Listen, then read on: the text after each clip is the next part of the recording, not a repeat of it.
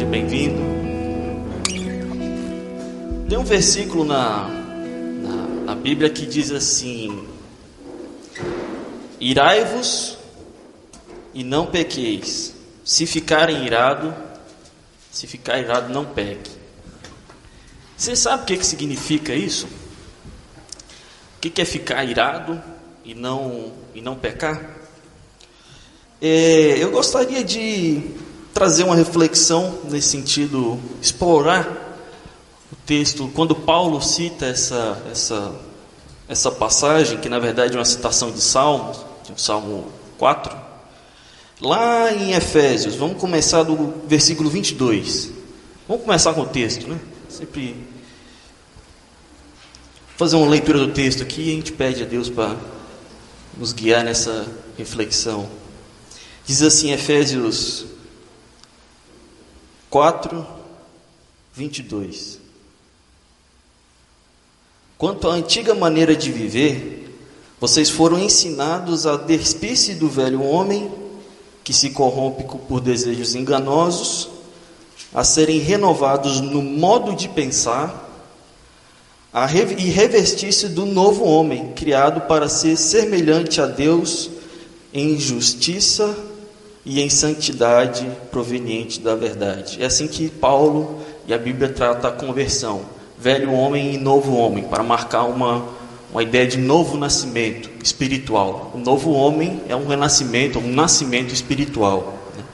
Portanto, versículo 25: Cada um de vocês deve abandonar a mentira e falar a verdade ao seu próximo, pois todos somos membros de um mesmo corpo. Quando vocês ficarem irados, não pequem apaziguem a sua ira antes que o sol se ponha. E não deem lugar ao diabo. O que furtava, não furte mais. Antes trabalhe fazendo algo útil com as mãos, para que tenha o que repartir com aqueles que estiverem em necessidade. Nenhuma palavra torpe sabe saia da boca de vocês, mas apenas a que for útil para edificar os outros, conforme a necessidade para que conceda graça aos que a ouvem. Não entristeça o Espírito Santo de Deus, com o qual vocês foram selados para o dia da redenção. Livrem-se de toda amargura, indignação, ira, gritaria e calúnia, bem como de toda maldade. Sejam bondosos e compassivos uns para com os outros, perdoando-se mutualmente. Tinha que ver essa palavra, né? Perdoando-se mutualmente, assim como Deus os perdoou em Cristo. Portanto, sejam imitadores de Deus como filhos amados e vivam em amor, como também Cristo nos amou e se entregou por nós como oferta e sacrifício de aroma e agradável a Deus. Até aqui, louvado seja Deus por essa palavra. É, vamos orar pedindo que Ele nos conduza nessa reflexão. Pai querido, que bom poder ler a tua palavra e, como igreja, a gente pede para que o Senhor clareie a nossa mente quanto a, esse, quanto a esse entendimento. Abra os nossos olhos espirituais, Pai. Se há aqui alguma cegueira, nós pedimos que o Senhor remova isso em nome de Jesus. Se há aqui, Pai, qualquer espírito de distração, né, de, de é, interferência com aquilo que o Senhor quer falar para conosco, que o Senhor venha em poder, Pai, manifeste é, o teu entendimento e mais, que o Senhor nos traga, nos, nos traga a coragem, Deus, e a capacidade de aplicar isso na nossa vida. Sem o Senhor, a gente não consegue aplicar nada disso daqui, mas o Senhor nos reveste de uma nova natureza e nos ensina, Pai, a, a viver de acordo com isso. Por isso nós te damos graças, em nome de Jesus Cristo. Amém. Amém. Pois é, pessoal. Eu dei o um nome aqui do, do, da mensagem de restaurados do vício da ira. Né? Isso eu acho que é isso.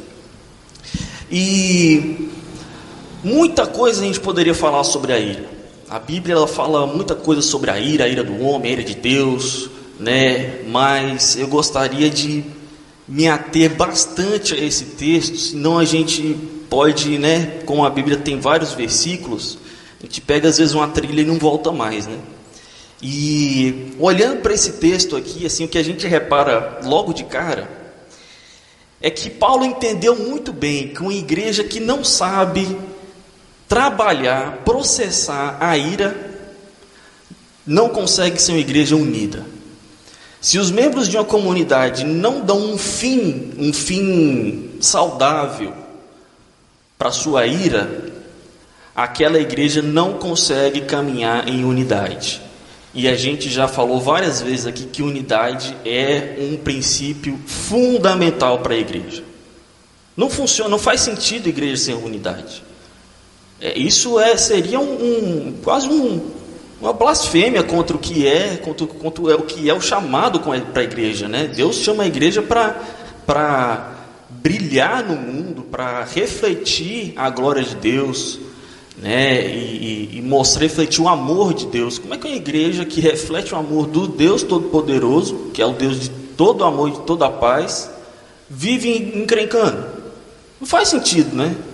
Então Paulo ele processou que um dos ângulos para acabar com a, com, a, com a unidade de uma igreja é você pegar é, naquela parte da, da ira, né? É, se você, repara bem, se você serve na igreja por algum, é, em algum ministério, já teve essa experiência, faz alguma coisa, se você já teve a experiência, porque acontece da gente dar aquele esbarrão com outro irmão, né? Pisar no calo de alguém, alguém pisa, pisa no nosso calo, isso é inevitável. E se isso acontece e a gente não processa isso bem, e a gente vai ver os modos ruins de processar a raiva, a gente não tem nem vontade de voltar aqui, né? Voltar para a comunhão, que comunhão? Não tem comunhão, não tem, não tem, ou seja, perdeu toda, vamos dizer assim, toda a vibe, porque a gente não, às vezes alguns irmãos não conseguiram é, dar um, um, desfecho legal para a situação. E raiva é um negócio que todo mundo sente, né, gente? Alguém aqui vai falar que, que, que não sente raiva? Não, não existe isso, né?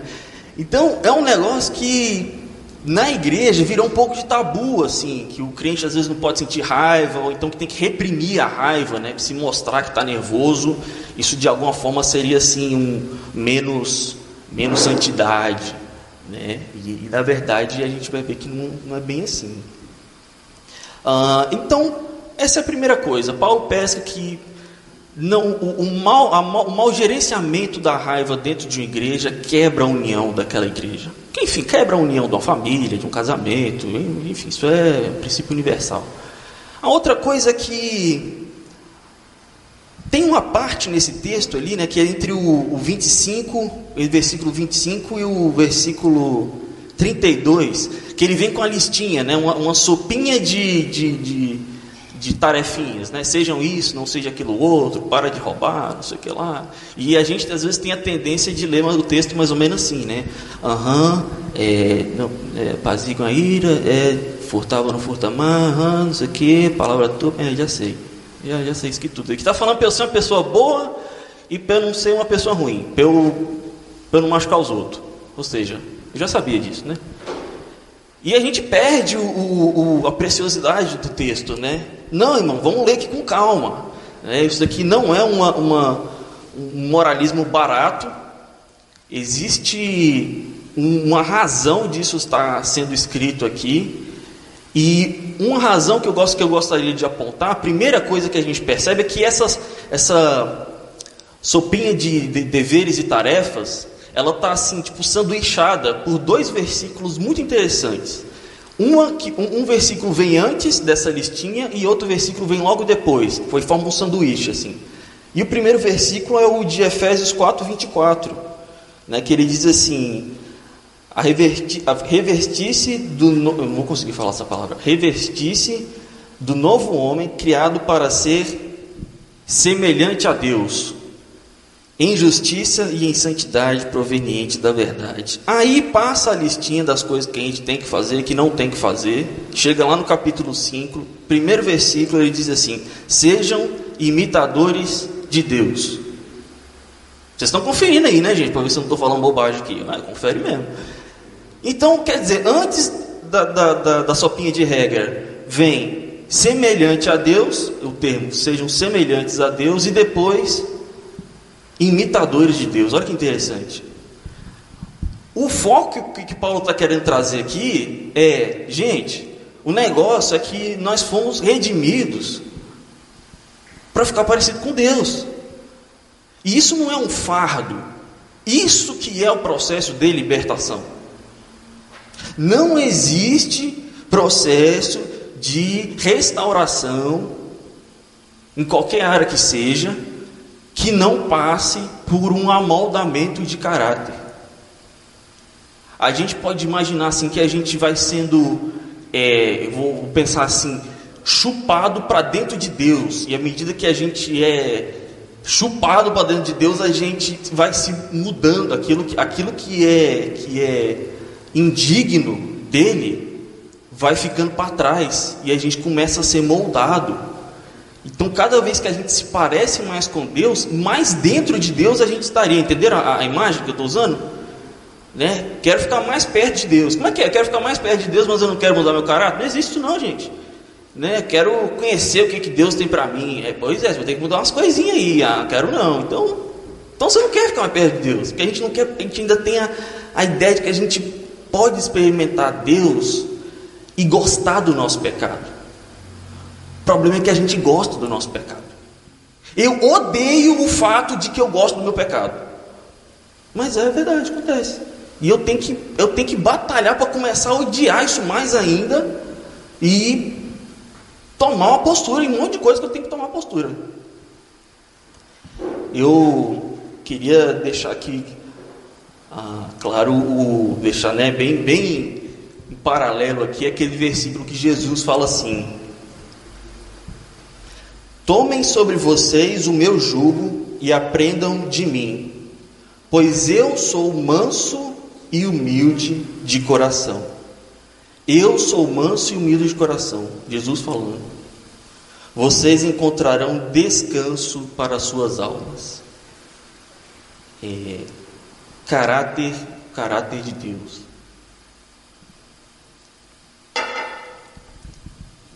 Jesus é a maior expressão de Deus para a humanidade.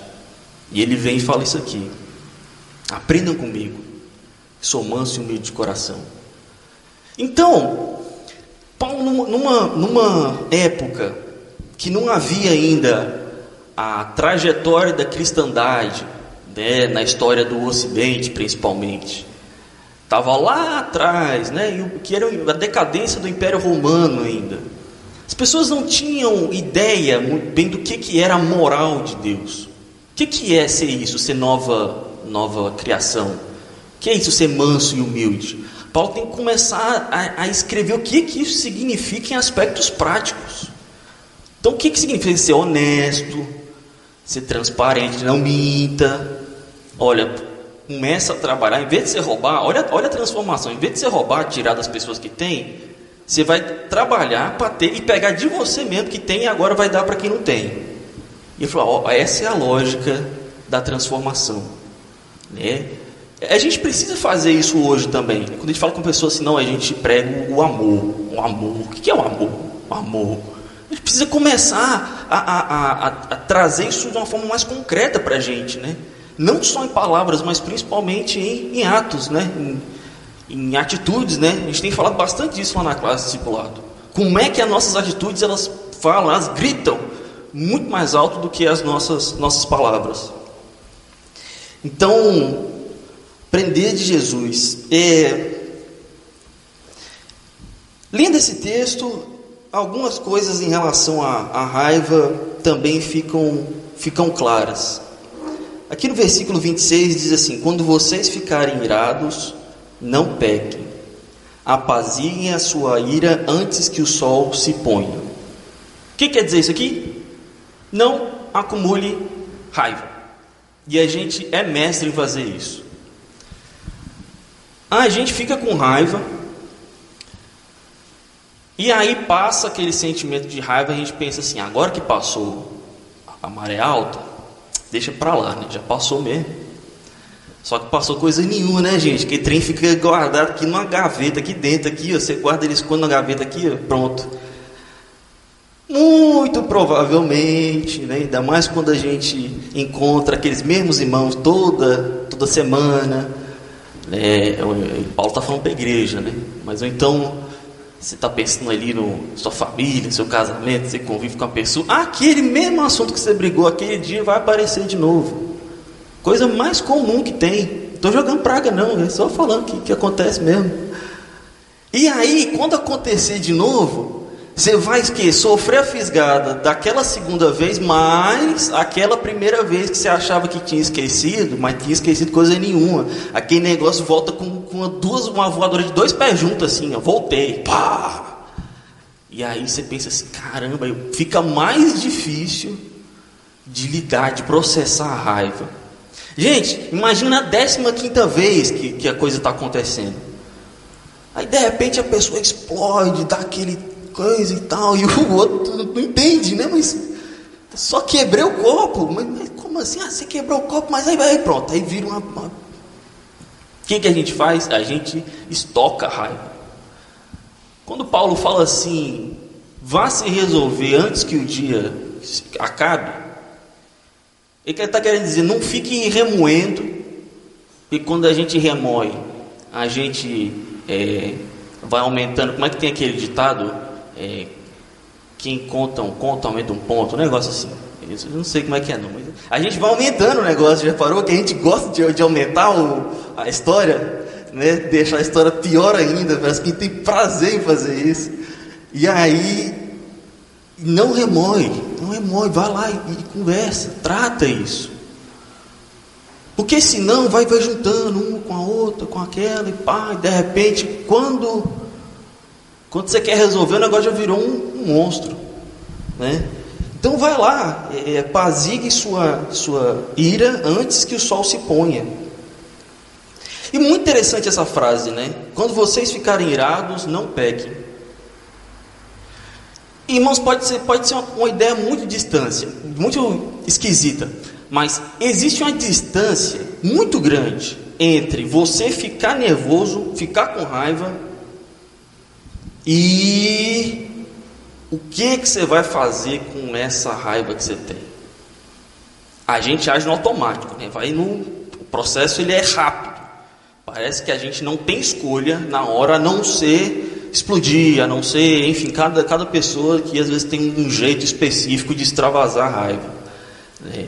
Mas na verdade, existe uma distância que a gente pode trabalhar o nosso, nosso comportamento, nosso coração, nosso espírito, para dar uma resposta mais adequada. E a resposta adequada, que tipo de resposta adequada é essa? Paulo fala aqui, sejam bondosos, compassivos uns com os outros, perdoando, né? E muito interessante que o versículo 4, 23, sejam renovados no modo de pensar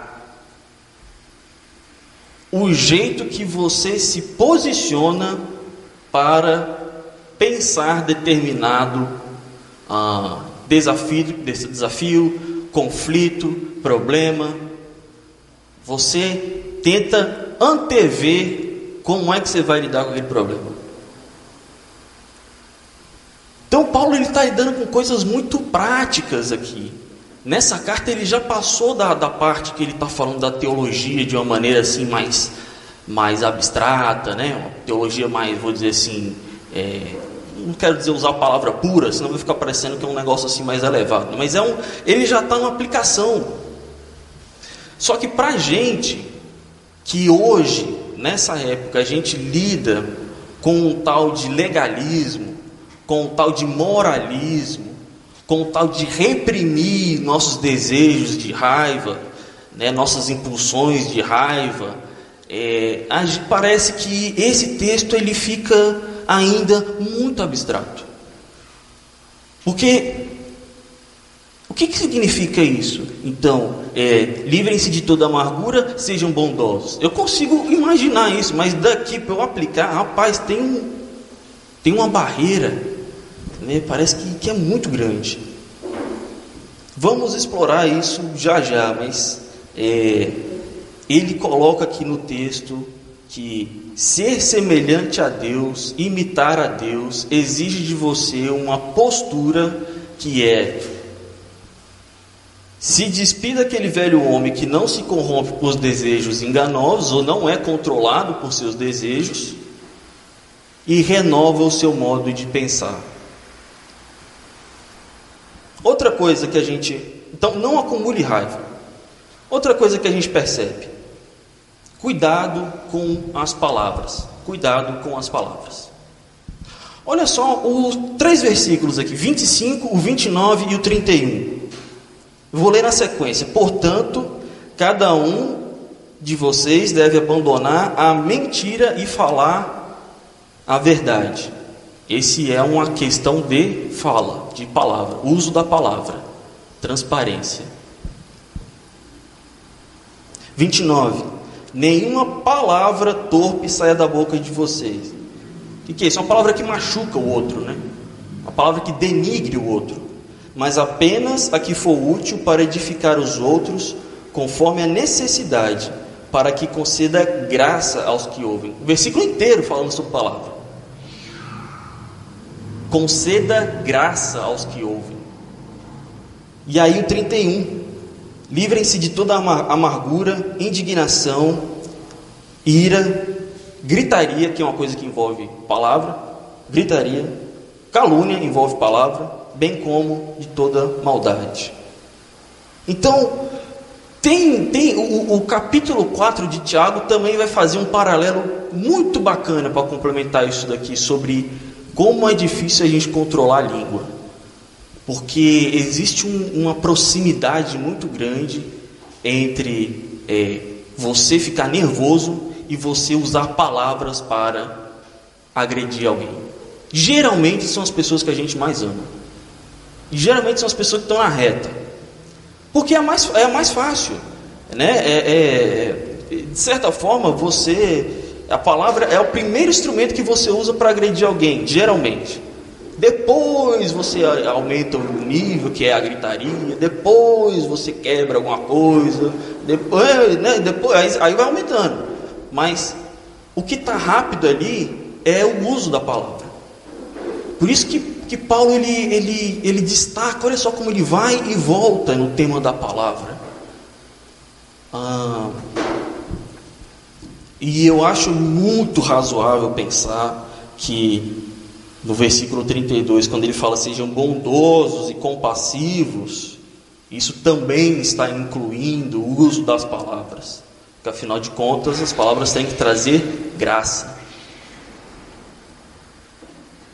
Difícil um pouquinho, né, irmãos? Difícil, né? Mas vamos lá, vamos, vamos lá, tem jeito. É, por que, que tem jeito? Batalhe com a força do Espírito Santo e não com a sua. Aqui eu quero apresentar isso porque se a gente for tentar fazer isso daqui, semelhante a Deus, imitadores de Deus, são, são duas prerrogativas que o ser humano, por ele mesmo, não consegue fazer. A gente tenta aqui acolar, né, existem pessoas que conseguem ser moralmente boas, a questão não é essa, mas a questão é que o nosso alvo ele só pode ser é, atingido, a gente só pode chegar perto dele com completude, com é, é vou dizer, com riqueza, se nós estamos sendo movidos pelo Espírito Santo. Né? Ah, o versículo, versículo 30 diz assim: Não entristeçam o Espírito Santo de Deus com o qual vocês foram selados para o dia da redenção.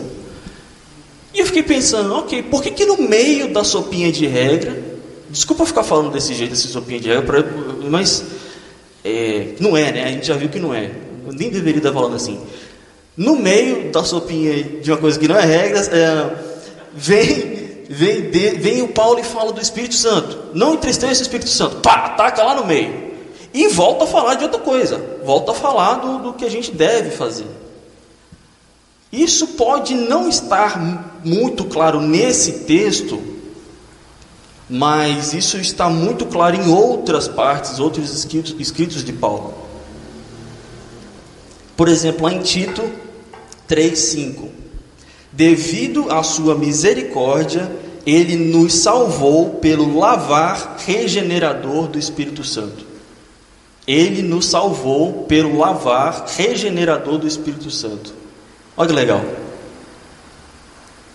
Regeneração vem com o poder do Espírito Santo, não é a gente que se regenera. Meu Deus, como é que eu vou fazer isso aqui, tudo que Paulo está falando? Ai, que ser bondoso, perdoar, não sei o que lá e tal. Então, uma dica é: não é você com a sua força que vai fazer. Você não consegue fazer. E eu acho que isso é uma ótima notícia. Uma ótima notícia. Porque a, palavra de Deus, Jesus, ele, ele garante que nós vamos ter vitória na nossa caminhada de santificação. Gente, ninguém que se que entra numa caminhada de santificação é, conta com a oposição de Deus. Não, isso não faz sentido. Na verdade, Deus é o seu maior aliado e é Ele que promove a santificação em você. E Ele está muito interessado, mais interessado do que você, maior interessado em promover o seu crescimento espiritual. Ele garante a vitória. Ele não garante que você não vai ter que lutar. Tipo assim, ah, se Deus garantiu que eu vou ser vitorioso, então de boa, né? Relaxei aqui. Não, não é essa a ideia. A ideia é, se você lutar na força do Espírito Santo, você vai ser vitorioso. Mas se eu não lutar, se você não lutar, não, acontece nada.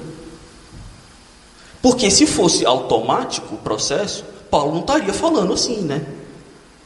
Nenhuma palavra torpe saia da boca de você. Por que está mandando a gente? Por que está comandando isso? A, a, a é, guiando a gente nesse sentido, porque a gente precisa se posicionar, não é automático.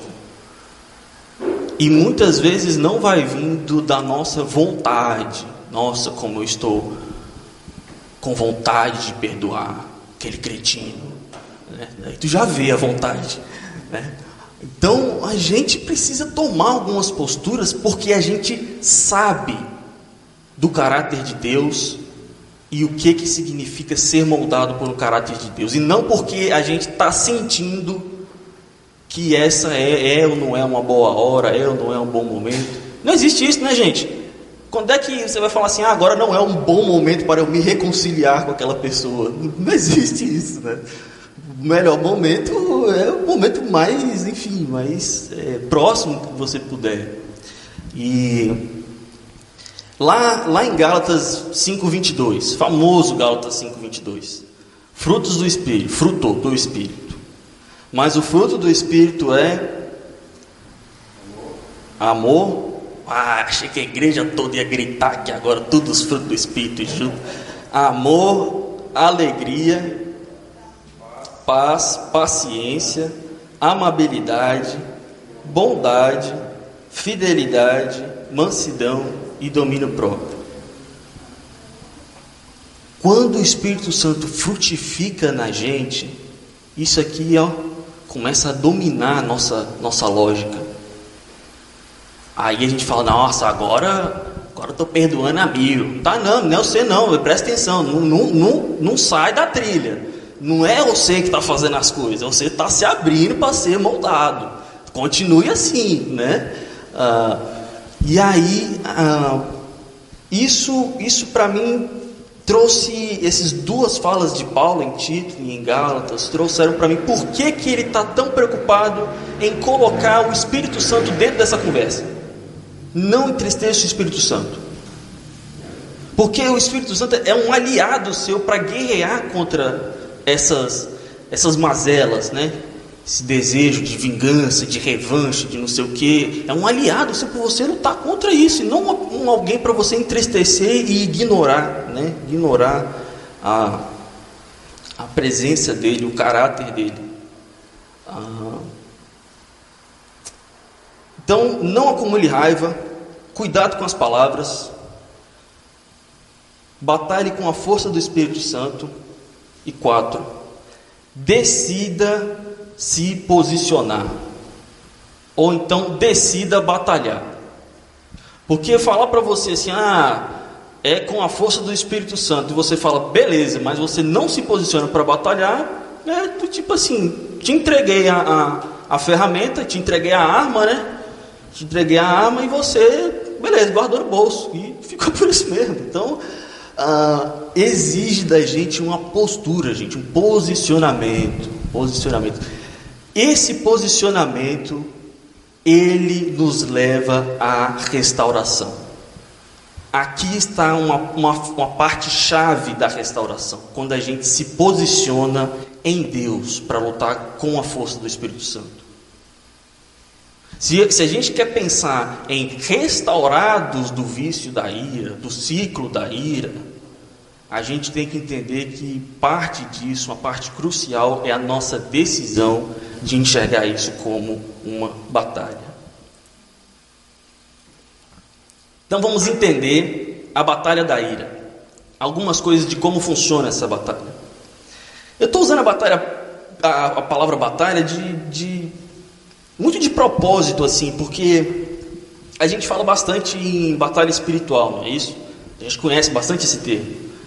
E muitas vezes, na maioria das vezes, quando converso com as pessoas, assim, é batalha espiritual significa algo que está fora de mim, é tipo uns anjos, capeta que voa aí, eu não vejo, e eles fazem, eu, eu tenho que repreender. É isso também.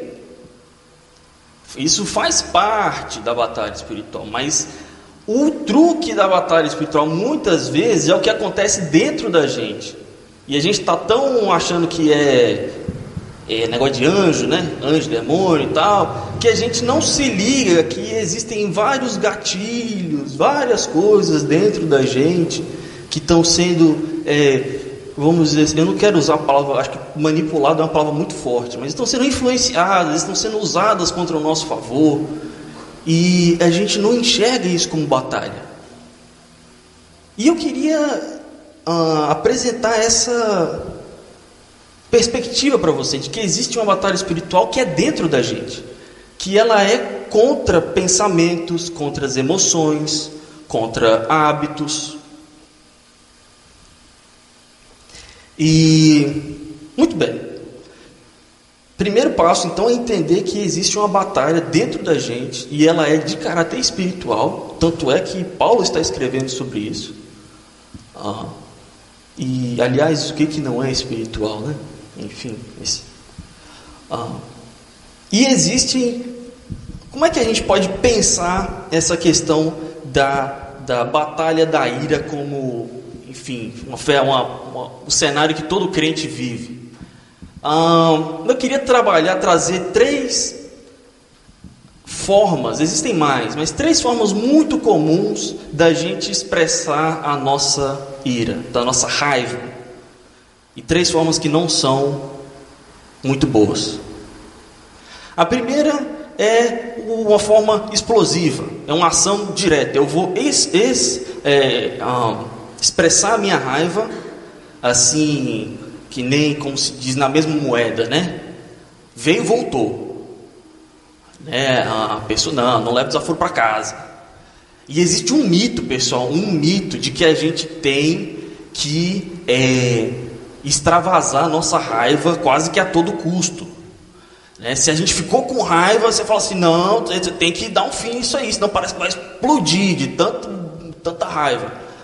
E aí a gente tem que, às vezes, é, devolve com a palavra ríspida, ah, enfim, às vezes ah, faz algum, é, algum gesto, algum movimento né, que, que é não educado, bate na parede, bate no travesseiro, grita, xinga, esperneia, é uma coisa assim, é uma ação direta contra a pessoa ou que ela é muito, vamos dizer, espalhafatosa. E a gente acredita que isso está resolvendo, né? estou me aliviando. E na verdade isso não alivia.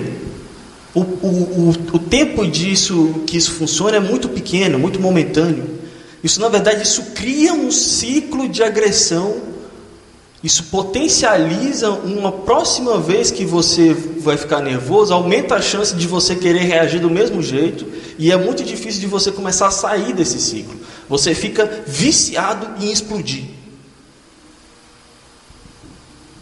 Então, não é uma boa, uma boa forma de, de expressar raiva. Porque Paulo está falando, fiquem irados e não pequem. Então a gente vai ver o que, que acontece quando a gente fica com, com raiva. Primeira coisa que eu estou falando é a pessoa pá, volta na mesma moeda e não é uma boa ideia, porque aí você vai estar tá pecando, aí não passou pelo crivo. Segundo, é aquele do tipo passivo-agressivo, já ouviram falar? A pessoa ficou magoada com você, ofendidinha com você, e ela vai retribuir. Ela está pensando, mas ela sabe que ela não pode retribuir diretamente. É, não seria muito socialmente aceito, ia pegar mal para ela, então ela, ela arranja meios indiretos de atacar você. É assim, ah, uma fofoca que começa a rolar, é assim. Ah, que mais pode ser? Faz perguntas comprometedoras ou constrangedoras para você em público. Se recusa a te ajudar em alguma coisa, a cooperar com você em alguma coisa. Né? Ela, ah, enfim, te, meio que te sabota. Né? Essa é a ideia, tenta sabotar você. Então, adiantou, pessoal? Não adiantou, né? Não adiantou porque ainda está dentro da lógica da divisão, da amargura. E muita gente é assim, não, eu não posso estourar, como se o problema fosse o estourar. Aí, com quanto que você não estoure, está resolvido, né? Não está resolvido, não, é, não faz sentido. Então, tem o explosivo, tem o passivo-agressivo e tem aquele também muito crente, é esse terceiro aqui. Ele fala assim, não, esse negócio de crente aqui, é, é negócio de raiva aqui, não é para crente não. O crente não pode sentir raiva e eu engulo a raiva engulo, mas eu guardo naquela gaveta, né? Que a gente já falou aqui, já guardo lá na gaveta. E a gaveta já está gorda já.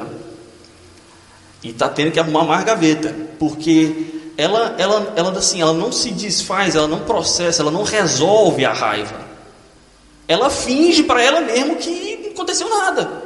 Aí ela ficou brava pra caramba. Aí passou a raiva, ela, é, já que passou, ah, não aconteceu nada não. Tá mais por dentro, tá ali. E ela não se permite sentir a raiva, nem dar um fim para vazão para aquela raiva. E aí dá ruim, dá ruim, claro que dá ruim. A, a, começa a voltar, que sintoma, o corpo começa a manifestar uns trem, dá piripaque, porque não aguenta. Dá uma dor de cabeça, aí começa a dar crise de enxaqueca, um outro dá, dá hipertensão, tem gente que começa a desenvolver ansiedade, né, problemas é, psicológicos assim, da insônia, é, aliás, a depressão. Aliás, isso é uma coisa muito interessante.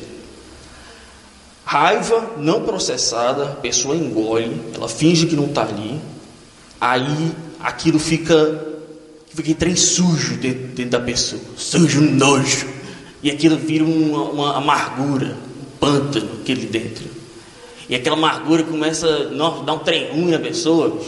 E aí começa a desenvolver sintoma depressivo até. Começa a desenvolver uma depressão, ali, sinais de, de, Vai desenvolver isso, aí você vai. Vai conversar, vai conversar com pessoas, às vezes uma coisa de, de, bem com a vida, né? Boa e tal, a pessoa dá um rosnato, né? Que não, não aguenta isso, e isso vai gerando uma certa. É, como é que eu vou dizer? Um certo ceticismo na fé, né? Como é que como é que a pessoa amarga convive com Deus que é bondoso, de todo amor? É, o Deus dela começa a ser um Deus meio esquisito, né? Porque ela não se relaciona bem com essas com esses outros sentimentos, esses outros aspectos. Então, ah, enfim, eu sou eu sou uma pessoa um um amargurado de recuperação, gente, né? Tô, tô aí no 12 passos do Amargurados Anônimos, né? Graças a Deus, tô, tô aí, tô, tô bem já.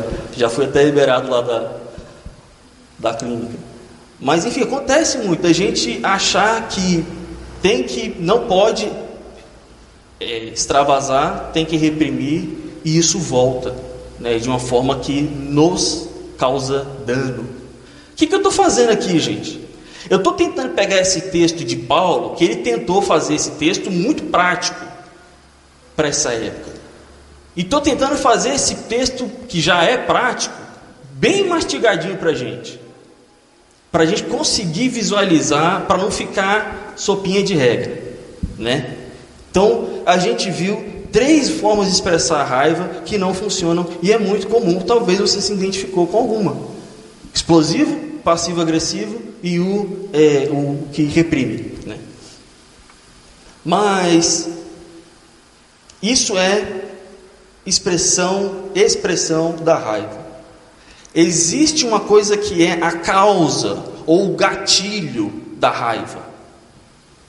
Como assim? Eu já explico. Três causas, três gatilhos possíveis. Existem mais, tá? Estou falando assim os, alguns que eu considerei ser os mais comuns. Primeiro, o aprendizado. Não é à toa, gente, que a Bíblia fala assim lá em Provérbios 22, 24 e 25. Olha só que interessante. Não se associe com o que vive de mau humor, nem ande em companhia de quem facilmente se ira. Do contrário, você acabará imitando essa conduta e cairá em armadilha mortal. Que coisa, né? Já aconteceu com você assim, de ficar muito perto de uma pessoa ranzinza e de repente você começa a, ranzinzar também? Eu nem sei se a palavra é ranzinzar também, começa a rosnar. Né? O que, que, que, foi? Não, estou andando muito com fulano, tem que, tem que dar um, uma respirada aí. É, que a gente, a gente vai aprendendo o comportamento, principalmente quando a gente é, é criança. É, falamos né, na classe, né, irmã, de, de como nossa, nossos filhos e alunos eles assimilam tanto do que a gente faz e um pouco menos do que a gente fala. Né? Quem eu vejo assim vários pais falando um para o outro assim, e com que, que esse menino aprendeu esse negócio aí? Você ensinou? Não, ensinei não. Foi, eu também não ensinei não, mas de onde é que aprendeu? Aprendeu vendo, né? Aprendeu vendo e a gente, a gente é, absorve muita coisa da, das pessoas pela atitude delas, sem ver, até mesmo da, da televisão. A gente se acostuma tanto a ver as coisas na televisão que nem filme de é, a, a gente, homem assiste muito filme de ação, né? Esse filme de vingança. Vingança é quase que um princípio inviolável no filme de ação, senão o filme não funciona, né? E se o cara não consegue vingar o outro no final, a gente fica assim, pô, que filme ruim, meu. Né? E a gente vai naturalizando uns trem muito esquisito pra gente, né? Muito velho homem, assim. E aprendizado, né? Às vezes a gente teve é, pais agressivos, tios agressivos, né? E a gente foi é, assimilando essa agressividade como normal. Por que, que você reage assim, cara? Mas como é que eu reagiria de outra maneira? Né? Para ele é natural. Quem sabe uh, a gente não esteja replicando modelos ruins né, de pessoas que a gente aprendeu e ma maus exemplos. Então, aprendizado. E o outro é a frustração. Gente, coisa mais básica é a gente é, ficar com raiva quando a gente é frustrado. Né? Criei uma expectativa de não sei o que, aí não dá certo. Pá, isso dá muita raiva. Você planeja um negócio, você, sei lá, planeja uma coisa para agradar fulano, aí o fulano não aparece, não dá a mínima, ou não gosta, é, não gosta, sei lá. Sei, sei, todo mundo aqui já passa por isso direto, né? A gente é, lida com raiva vinda da frustração o tempo todo. O problema é que existe um vício em criar frustrações, é, criar expectativas irreais. Tem gente que tem uma dificuldade de realinhar as expectativas. Aí é uma máquina de frustração, uma atrás da outra. Não tem como parar. E é, gente, uma questão de orgulho. Quando a gente não consegue realinhar as nossas expectativas frente à realidade. Eu queria que fosse assim, mas veio assado. Aí você tem duas opções. Ou você readequa a sua a expectativa e vê como você pode trabalhar para que aquilo mude e fique mais né, palatável ao seu gosto, ou você faz aquele, aquele bico assim, né, ah, não gostei, não sei o que lá, isso aí vai gerando uma amargura, um né, aquele negócio, então a gente então, ah, existe um vício da raiva, um vício de ficar, é, é, de ficar amargurado, que é não, não, não ser alimentado por essa mansidão, por essa humildade de Jesus, que realinha nossas expectativas frente à realidade e entrega para Deus. Realinhar expectativas. Né? Não é desistir dos sonhos. Não é, é assim, gente, não deu, não, não dá para fazer o que você queria, pronto, não, não tem o que você fazer ali. Então vou ter que realinhar. Se eu não realinhar, pronto. Aí eu vou ficar murmurando, ah, porque não sei o quê, quem é o culpado? Aí vamos achar o culpado. A primeira coisa que tem que fazer é achar o culpado. Ah, não sei o que, foi fulano que não deixou ir naquela hora, não sei o que, aí pronto. Vai resolver o que isso aí, gente? Resolver nada. Vai trazer problema para os outros. Vai trazer confusão aqui, amargura, indignação, gritaria, calúnia. Vem dessas coisas. Então, aprendizado é uma forma que é um gatilho de como a gente processa aquilo que nos causa raiva, ah, que é o quando estourar e como estourar. A frustração e o medo. O medo traz raiva. Porque a gente tem medo de que algo Provavelmente algo que aconteceu no passado e te feriu, você tem medo que aconteça de novo. E aí, só o fato do que aquela pessoa está fazendo, aquilo parece para você, soa para você, como aquilo que aconteceu há 20 anos atrás, e você fala, não, aquilo. Isso é automático, gente. Nossa, aquilo não pode acontecer comigo. Então você, de medo, você fica com raiva. Vou dar um exemplo.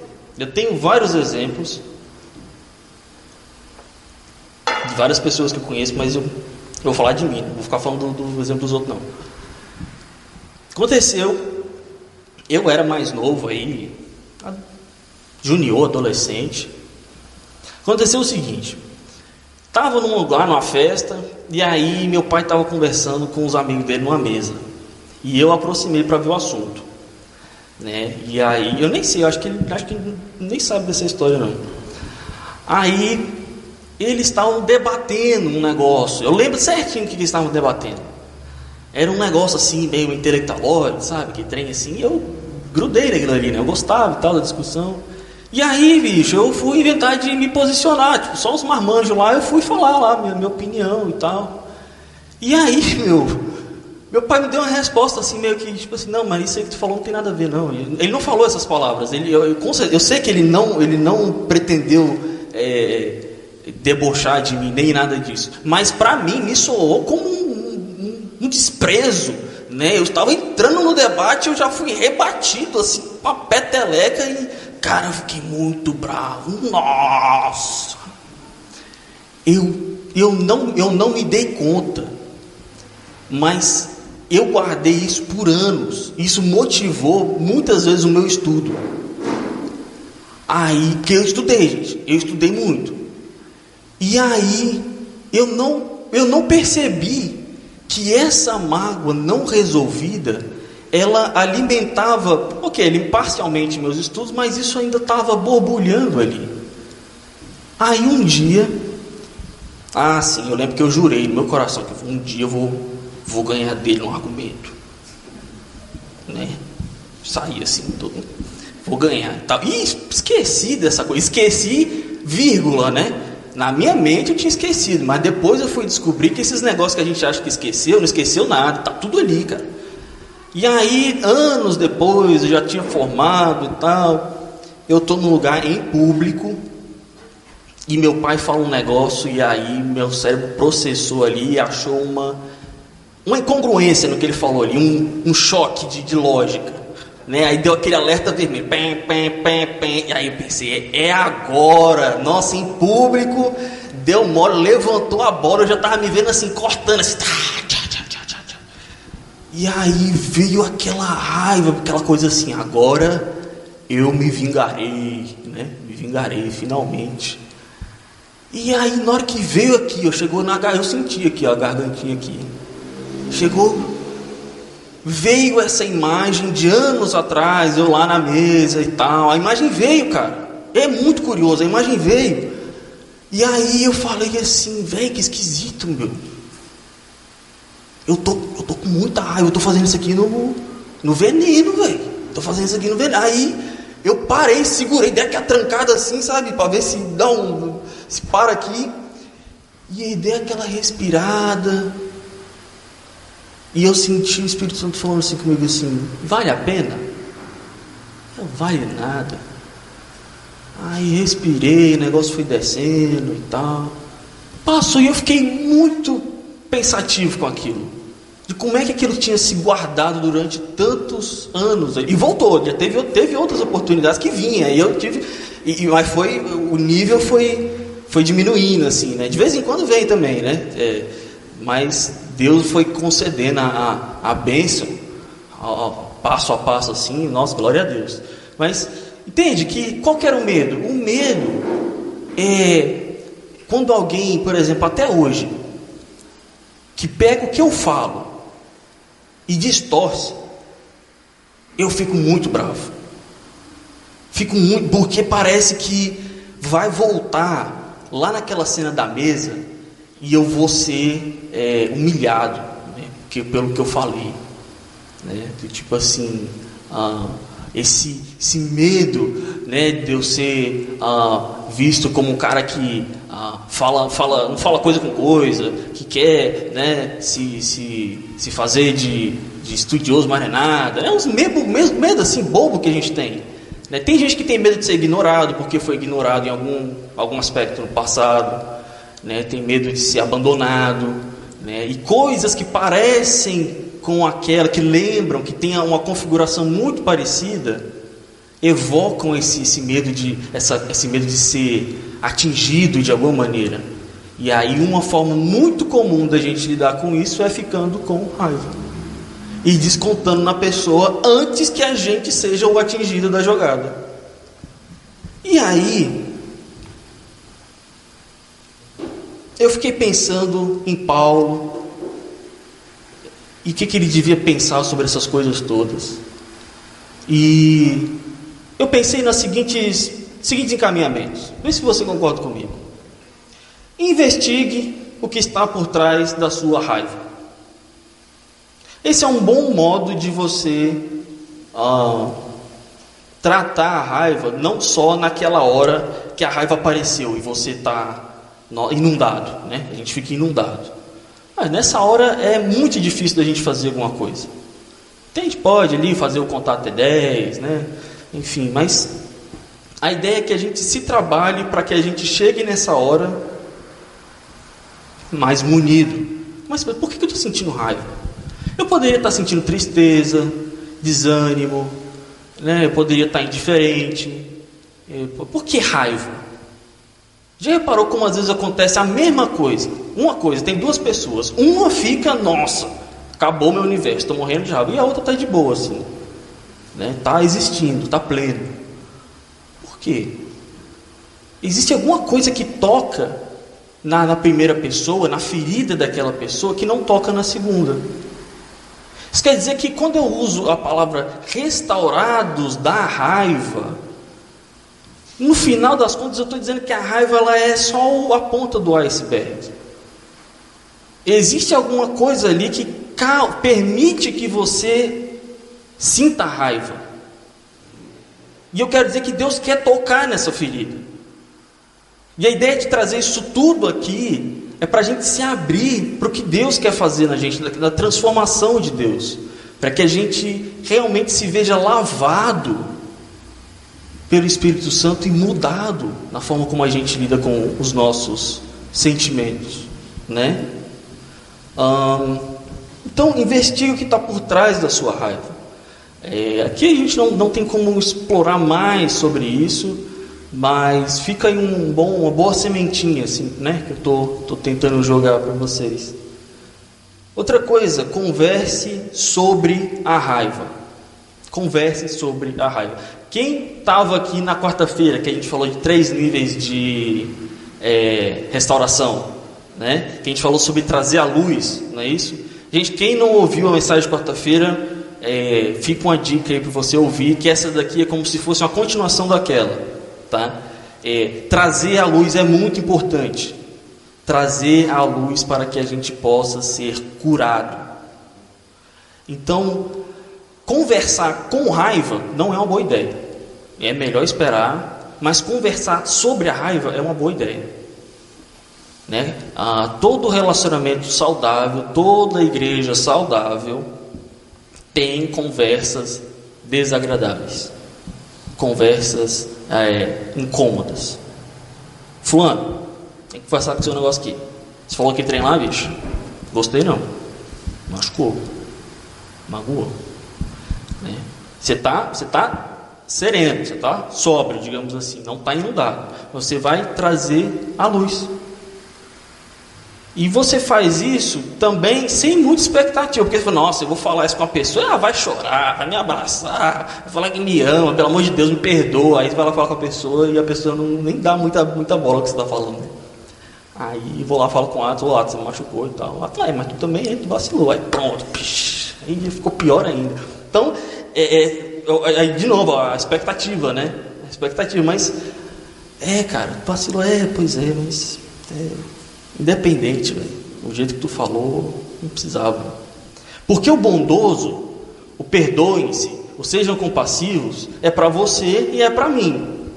A ideia de Paulo é que quando eu vou pedir perdão para alguém, essa pessoa esteja disposta a me perdoar. Essa é a lógica de Paulo. E se eu ferir o Atos, por exemplo, eu ser proativo para ir lá pedir perdão. Essa é a ideia, que um vai um está tá querendo ser mais bondoso que o outro, digamos assim. Agora, nem sempre todo mundo está nessa mesma vibe. Mas sabe o que é interessante? Jesus se relacionou com muita gente assim, que não estava na mesma vibe que ele. E ele continua se relacionando com muita gente assim hoje, né? Que não está na mesma vibe que, que ele. Provavelmente você pode ser uma dessas pessoas que não está na mesma vibe que ele em muitos aspectos, né? Então, uh, a gente aprender com ele e entender que, cara, maturidade do irmão, então, né? Não querer resolver. A minha ideia era resolver, mas enfim, uh, mas trazer isso à luz e perdoar. É, tinha que ter essa palavra aqui no versículo 32, né? Perdoando-se mutuamente como os Deus os perdoou em Cristo. A gente merecia o que quando Deus nos perdoou em Cristo? Nada. A gente foi perdoado. O perdão que a gente recebeu de Deus é muito maior do que qualquer perdão que a gente vai ter que liberar nessa vida.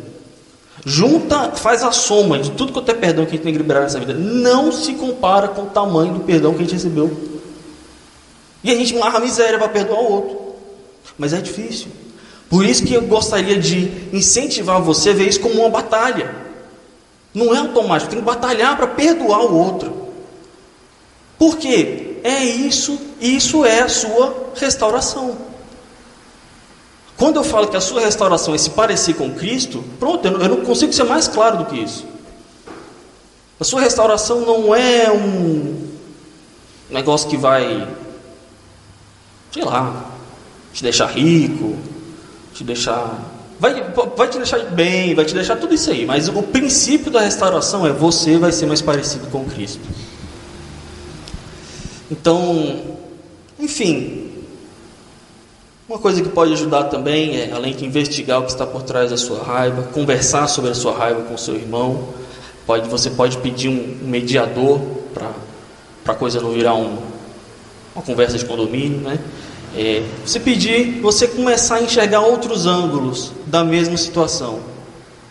Poxa, o irmão Ronei falou aquilo lá para mim, mas será que ele quis realmente falar aquilo daquele jeito mesmo? Tá? Aí eu vejo assim que existem outras formas de interpretar aquilo que ele falou.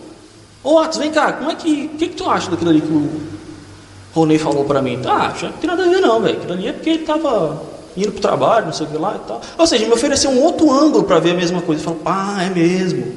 Eu achei que ele estava mandando indireta, velho, isso aqui, isso aqui lá. Aí, não, relaxa, isso aqui. Então, ou seja, procurar outros ângulos de ver com os irmãos para resolver aquele conflito. A gente vem numa toada de identificar nossos dons, nossas vocações, é, para que isso ah, aprimore a nossa unidade e a nossa sincronia no reino. E uma armadilha muito comum é que a gente comece a se esbarrar. Não é que começa a se esbarrar, a gente já se esbarra naturalmente por estar num, em, em uma comunidade. E se a gente não identificar isso de antemão como uma batalha que precisa ser vencida em unidade e em nome do amor, a gente vai dar muita vazão para sentimentos errados. E eu gostaria de enfatizar esse lado do perdoe. Perdoe. Ah, eu não consigo. Eu sei que você não consegue. Ninguém consegue. É em Deus mesmo. E queria fazer um momento agora final, tá?